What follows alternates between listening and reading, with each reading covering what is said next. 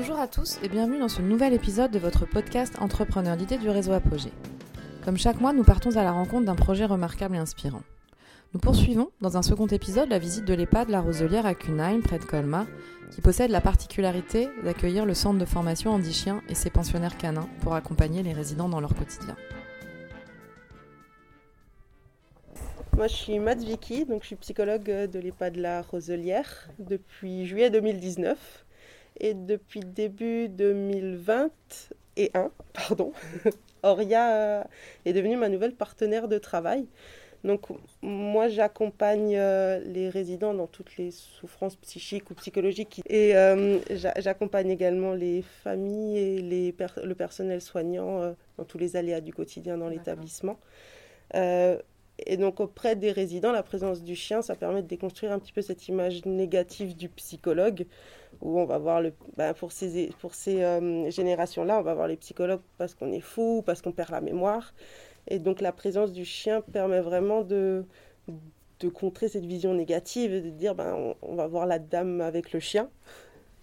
Donc ça, ça, facilite vraiment mon approche auprès des personnes âgées. Et je me base beaucoup sur le rôle de média de, média, de Oria. Euh, en s'appuyant sur elle, ben, je vais essayer d'accéder aussi au, euh, à l'humeur, par exemple, aussi des, des résidents. Euh, souvent, ils vont plutôt s'adresser aux chiens, même qu'à moi directement. Donc c'est assez intéressant comme approche. Après, qu'est-ce que je peux faire? Ben, Vraiment rechercher cette, cette interaction positive pour bah, stimuler positivement. Oui, ne souhaite pas que le chien vienne en contact avec, auprès d'eux. Donc c'est à respecter. On va faire en sorte que le chien euh, n'aille pas dans leur espace, leur espace vital et, et, on va le garder auprès de nous. C'est aussi pour ça que souvent on, on avance avec eux dans l'établissement, on laisse pour justement éviter ben, qu'un résident qui n'apprécie pas les chiens se retrouve aussi nez à nez. Et après, nous, la bonne connaissance du résident fait qu'on arrive à identifier assez vite ceux chez qui on va pouvoir s'y rendre avec le chien ou non. D'accord. Et est-ce que euh, le chien permet aussi de faciliter les interactions, mais entre les résidents? Ben, le, chien, c'est un petit peu le centre d'attention et d'intérêt. Du coup, quand il est présent dans une pièce, euh, s'il y a plusieurs résidents autour, toutes les paroles être autour du chien.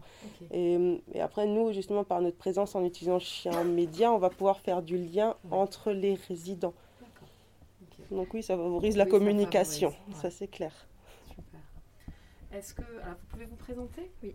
Alors moi je suis Clémence, aide-soignante ici depuis 4 ans et je travaille avec Perlin dans l'unité de vie protégée depuis euh, septembre 2021. Euh, donc euh, Perlin il m'accompagne bah, tout au long de mes journées. Donc ça peut être le matin au cours des, soins, des soins, tout ce qui est soins, habillage, lever et, tout ça. Et le soir au moment des couchers. Et, là, ce serait quoi son rôle Alors, quel est son rôle dans ces moments-là en fait? Qu'est-ce que ça apporte? Il y, a, il y en a plusieurs, ouais, plusieurs rôles que ça, enfin plusieurs choses que ça peut apporter. Je vois, il y a certaines résidentes qui ont toujours vécu avec des chiens et rien que le matin, quand on rentre dans la chambre avec le chien, elles, voient, elles vont tout de suite euh, être euh, ravies de voir le chien, plus le chien que nous parfois même d'ailleurs. Et euh, du coup, ça va tout de suite mettre de la gaieté dans leur journée et l'approche du soin, parce que voilà, ici on est en, unité Alzheimer, donc parfois l'approche du soin, le fait qu'on soit là pour les aider, c'est un peu compliqué.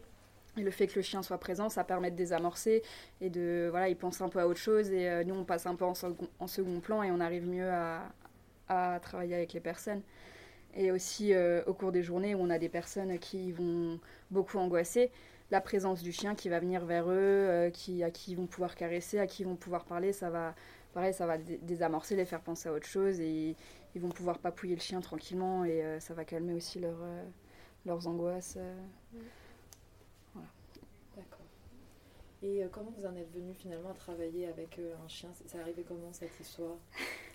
Alors, euh, bah déjà en, arrivant à la Roselière euh, il y a 4 ans, euh, j'ai découvert l'association la, Chien et j'ai pu voir certains de mes collègues qui travaillent avec le chien.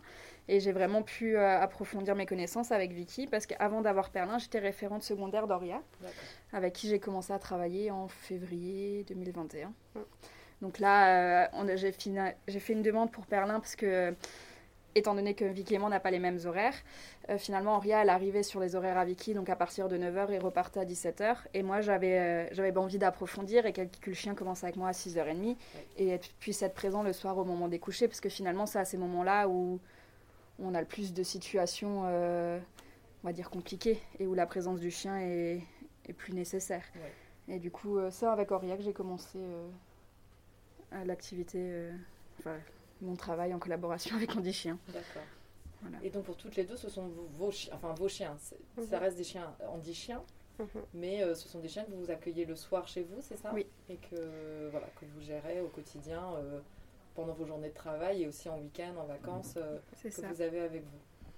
C'est notre compagnon de vie. C'est ça. Exactement. Compagnon de travail, binôme de travail et voilà, compagnon, compagnon de vie. Ils n'ont pas l'air perturbés? pas trop. C'est pas des pauvres chiens. Non. et, euh, et, comment ça se passe en termes de, de bien-être par rapport à ces chiens, en termes de euh, comment euh, comment c'est géré un petit peu, c'est-à-dire ils ont un nombre d'heures de travail entre guillemets limité. vous êtes attentif à certains signes si jamais les chiens voilà seraient pas bien ou seraient comment ça se passe un petit peu en termes de, de bien-être? Bah, après, selon les chiens, on, se rend vite, on, on, sait le moment où ils arrivent un peu à, saturation. Ils ont des, des comportements qui fait qu'on s'en rend compte. Et on essaye aussi souvent, euh, au bout de quelques heures, de les faire aussi sortir, qu'ils se défoulent et euh, ce qu'on appelle les moments de détente. Mhm. Où voilà, il faut qu'ils puissent euh, se lâcher parce que c'est vrai que c'est des chiens ici, surtout dans notre service. Il faut que, faut pas qu'ils courent, faut pas qu'ils sautent, faut pas. Et les, les, faire sortir et surtout qu'il y ait d'autres copains du coup dans, dans l'établissement, ça leur permet de pouvoir sortir vraiment et se défouler et, de faire des moments euh, et on fait aussi des, des moments au calme. Mhm. voilà dans les bureaux où ils sont couchés et ils ont leur gamelle euh, leur jeu leur tapis mhm. pour pouvoir euh, se poser tranquillement. D'accord. Et il n'y a pas de soucis particuliers ou est-ce que vous avez il peut y avoir des problématiques au quotidien par rapport à la présence de ces chiens ou dans l'ensemble c'est pas forcément ah, Ici, vu que la roselière est très bien équipée pour l'accueil des chiens, c'est vrai qu'on rencontre pas de difficultés particulières dans un autre établissement qui n'est pas habitué, en tout cas, à la présence de ces chiens, peut-être, mais ici, on n'a vraiment aucune. Euh, enfin, moi, du moins, j'en rencontre aucune. Bah, c'est vrai que bah, déjà, le fait qu'on soit plusieurs professionnels euh, à, être formés et avoir euh, Benoît aussi dans la maison et le centre Andy-Chien, ou si un jour on a un, cas d'urgence, on peut toujours mettre les, les, chiens en bas au chenil. C'est vrai qu'on n'a pas de difficultés réelles avec les chiens. Si on a mhm. un moindre problème, tout le monde est là tout le temps. Donc c'est vrai que nous, là-dessus, on n'est pas. Oui, parce que vous êtes formé, il y a une organisation autour euh, de cette présence. Et c'est juste pour peut-être casser un peu les idées reçues euh, par rapport à la présence des chiens. Euh, parce que je pense qu'il y a encore certains EHPAD qui refusent la présence ou de chiens, de chiens d'assistance et aussi de chiens mhm. des résidents. Voilà, il n'y a pas de, pour vous, il n'y a pas de, enfin, de problème particulier en termes de, au niveau sanitaire, au niveau euh, comportement, etc. Enfin, euh, tous ces chiens euh, voilà, peuvent tout à fait vivre en présence des personnes âgées et avec des professionnels qui, peuvent effectivement encadrer un petit peu cette présence et qu'il n'y a pas de souci majeur et qu'au contraire, ça n'a que des bénéfices et ça n'apporte que du, que du bienfait, finalement, que des bienfaits dans, dans, votre quotidien et dans le quotidien des résidents. Après, je pense que tous les projets de médiation animale, dans d'autres établissements, il peut y avoir des dérives aussi parce qu'il n'y a pas de référent vraiment euh, défini pour les animaux qui vont, euh, qui vont intervenir dans l'EHPAD. C'est vrai que là, par exemple, les chiens, il y a un référent qui est bien défini, c'est lui qui s'occupe du chien. S'il y a quoi que ce soit comme, comme difficulté, c'est vers lui qu'on qu'on va. Donc, il y a, vu que c'est bien défini, c'est bien cadré. Le, rôle est bien défini pour chacun et puis... Euh, faut qu'il y ait une bonne clarté. Ici, on propose euh, bah, l'activité toilettage, donc on va sortir le matériel, on a une table, les brosses, on va mettre plusieurs résidents euh, tous ensemble. Et euh, donc déjà, bah, ça va favoriser la communication entre eux aussi, parce que c'est des résidents qui vont pas forcément, hors activité, qui vont pas forcément discuter ensemble, et là, en les mettant ensemble, ils vont échanger. Et donc on fait l'activité toilettage. On fait aussi des activités mémoire, avec une cape sensorielle. Qu'est-ce que je dois dire? Ce que vous voulez. On le laisse courir. Et puis oh, il va où? Il va où? Hein? Ah, sur le lit Ah ben d'accord. Il a le droit d'aller sur le lit? Si on lui autorise, oui. Oui? Bah, c'est sympa d'avoir un chien. Enfin, moi personnellement, je Oui. trouve que c'est sympa. Je- quand je serai peut-être seule ou quelque chose comme ça, ou un petit, une petite cour, ah, j'aimerais. J'avais toujours des chiens. Oui. Les derniers, il y avait sept ensemble, de trois, ma- de trois mamans. né. Alors, euh, Sept chiens, vous aviez, c'est ça? Oui, Ah oui, quand même. mais ça fait longtemps, hein, mais Bah oui, ils sont tous allés en Allemagne. d'accord. ouais. Et qu'est-ce que ça vous fait Eh ben, vous pouvez partir quand il est couché comme ça. Elle, elle est tout le temps très bien chez Comme vous. ça, Elle le ou mettre les pattes ici. Il regarde. Hein? Elle vient vous tenir compagnie. Qu'est-ce qu'il y a? Ils veulent pas comme toi, hein? Non, non, non. Et puis tant pis, hein. Mais Vous savez, elle a beaucoup travaillé ce matin. ah, du sport? Elle a travaillé, oui. Eh ben Donc oui, là, elle en c'est profite pour pour, ça. se reposer. Oui. Il est à côté. Il va vous venir. asseoir. Oui, il lui à côté. Voilà. Bien sûr, il va venir. Bien sûr, bah oui, bien sûr. Et voilà, sentir amour. Oui. Sentir amour, oui. Mais j'ai rien. Je t'entends. Tu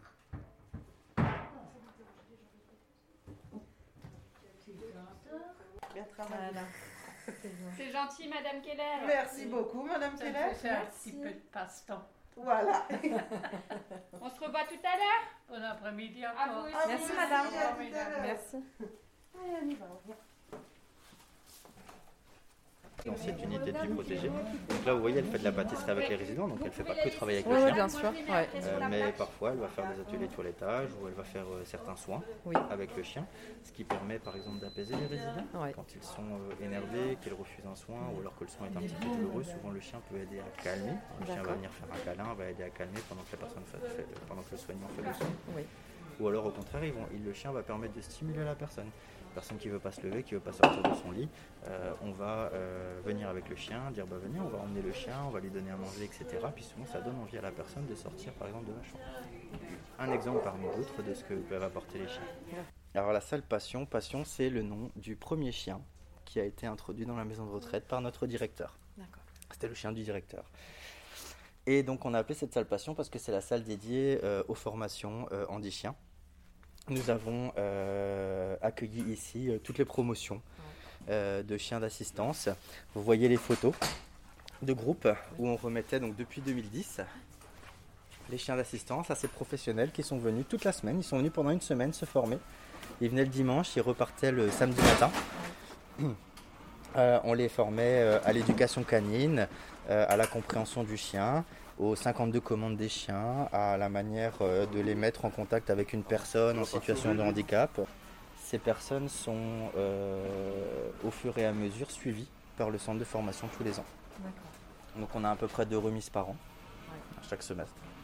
Voilà, donc de 2010 jusqu'à euh, 2021. Eh ben, Donc en fait, un établissement va postuler. Euh, il va d'abord devoir envoyer euh, des professionnels qui vont venir euh, faire une écriture de projet.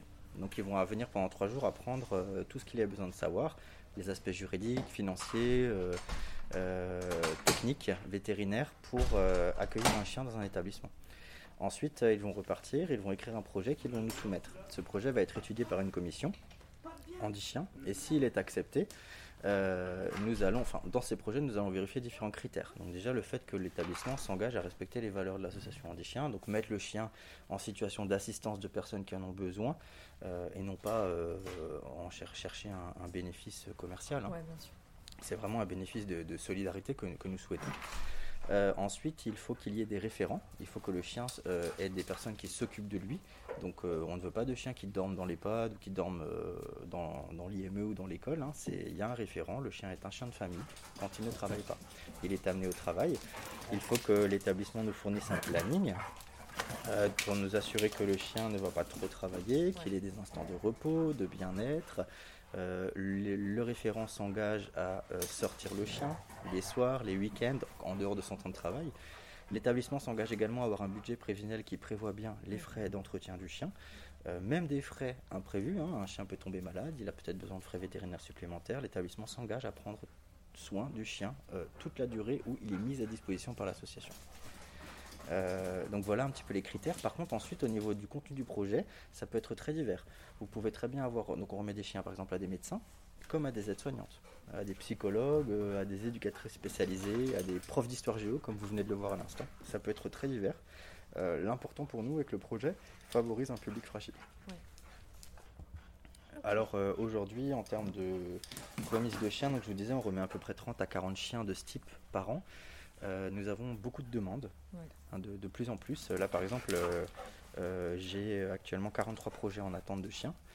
lors de la prochaine rentrée des chiens, j'en aurai peut-être 10 ou 15 qui me seront proposés par les centres sur des projets. Ce qui veut dire qu'on a des listes d'attente qui deviennent de plus en plus importantes. Et encore, notre spécialité a la chance d'avoir la liste d'attente la plus courte. Pour des chiens d'éveil, les enfants attendent euh, jusqu'à 5 ans pour avoir un chien, ce qui est énorme. Et euh, cela en raison du fait que nous n'avons tout simplement pas assez de chiens. Euh, il nous faut davantage de bénévoles et davantage de financement pour pouvoir éduquer plus de chiens et donc pouvoir répondre plus à la demande. C'est pour ça qu'on est toujours content de pouvoir communiquer sur notre activité, essayer de recruter de nouveaux bénévoles qui auront envie de s'investir avec nous partout en France, ou des parrains, des entreprises qui seraient prêts à nous aider à financer des chiens. D'accord. Et euh, ces familles d'accueil, donc c'est pareil, y a-t-il des critères particuliers pour cette famille, euh, hormis le fait d'aimer les chiens Alors pour être famille d'accueil, bah, vous, l'avez dit, hein, il faut aimer les chiens. Il euh, n'y a, pas beaucoup de critères, il faut avoir conscience qu'on va s'engager quand même pendant 18 mois. On va recevoir un petit chiot de 2 mois à la maison qui au début n'est pas propre, donc il va falloir lui apprendre la propreté. Ça va être notre chien de famille, mais on va s'engager à lui apprendre l'éducation anti-chien. Donc il y aura un cours de famille d'accueil tous les 15 jours à laquelle on va se rendre avec son chien. Euh, donc en groupe, on va apprendre pendant deux heures. Ben voilà, maintenant on va prendre une nouvelle commande, on va prendre une nouvelle chose au chien, toutes les deux semaines. Et euh, cela jusqu'au jusqu'au 18 mois du chien, ce qui implique qu'il faut pouvoir se dégager un minimum de temps pour cette activité associative et bénévole. On ne demande pas non plus de, passer un temps plein, bien sûr, avec le chien. On peut avoir une activité professionnelle, on peut avoir des activités à côté. Il faut simplement s'assurer de pouvoir avoir un peu de temps disponible pour le chien. Donc si euh, quelqu'un est intéressé pour devenir famille d'accueil, il ne faut pas hésiter à contacter l'association, n'importe quel centre, n'importe quel euh, bénévole ou professionnel. Euh, à ce moment-là, un éducateur de l'association prendra contact avec vous et vous posera quelques questions pour s'assurer qu'effectivement vous correspondez bien au, profil que nous recherchons pour éduquer nos, chiens d'assistance. D'accord. Et donc c'est en termes de localisation, c'est pas forcément à proximité d'un de, de, vos centres? Vous en avez cinq, c'est ça? On a cinq centres en France, mais euh, les délégations, on en a partout en France. Donc là, euh, effectivement, on a, on a des relais partout et euh, a priori, peu importe la localité, on pourra, on pourra vous proposer de, rejoindre une délégation sur votre territoire et donc d'éduquer, d'éduquer un chien pour nous. Et en termes de financement, donc vous m'aviez dit que, que ce chien, finalement, avec toute l'éducation, l'implication aussi de, de personnes autour de, cet animal, ça, ça revenait à un, coût de 15 000 euros, c'est ça? 15 000 euros En effet, oui. Donc euh, à partir du moment où on achète le chien à deux mois, hein, donc c'est entre 1000 et, et 2000 euros hein, d'acheter un, chiot euh, à deux mois, euh, il va falloir pendant deux ans payer donc ben, sa nourriture, ses frais vétérinaires, son entretien. Euh, éventuellement quelques frais euh, de, déplacement pour les bénévoles. Ensuite, quand il sera pris en charge par les éducateurs salariés pour être certifié chez l'assistance, bah, il faut payer les éducateurs, il faut payer les centres. Euh, tout ça, ça a un coût. Et à aujourd'hui, on valorise à, 15 000 euros le coût de cette éducation du chien pendant deux ans. Donc aujourd'hui, quand des mécènes, quand on arrive à réunir 15 000 euros, on peut remettre un chien d'assistance à une personne qui en a besoin. Et, donc, comment vous arrivez justement à, obtenir ces financements euh, quel, est votre modèle économique euh, au sein d'Andichien Alors, le, modèle économique est, basé à, 95% donc, sur le, don, le mécénat et le leg. Hein, donc, euh, on a beaucoup de legs, de personnes qui effectivement donnent une partie de leur héritage, quelque chose au moment d'un décès. pour Andichien. On a des donateurs privés, on a des entreprises qui font des actions pour, pour donner. Euh, beaucoup de clubs services, hein, les Rotary Club, Lions Club, Kiwanis, qui euh, organisent des actions de solidarité. Euh, qui organisent des, des canicross, qui organisent des concerts, qui organisent voilà, pour récolter des fonds et nous permettre d'avoir et nous permettre à chaque fois de parrainer un chien, de remettre un chien. Et je pense aux entreprises. Vous intervenez aussi en entreprise pour mhm. sensibiliser au handicap ou enfin, Expliquez-moi ce que, vous, ce que vous pouvez proposer peut-être en termes Oui. de sensibilisation. Alors dans les entreprises, on, on intervient, on fait des petites démonstrations, on explique ce que c'est que euh, l'association Andy Chien, euh, à quoi servent nos chiens. Euh, on leur propose aussi de devenir du coup euh, partenaires, c'est-à-dire que soit ils ont des salariés qui veulent devenir famille d'accueil, donc on peut faire même un groupe de familles d'accueil dans leur établissement.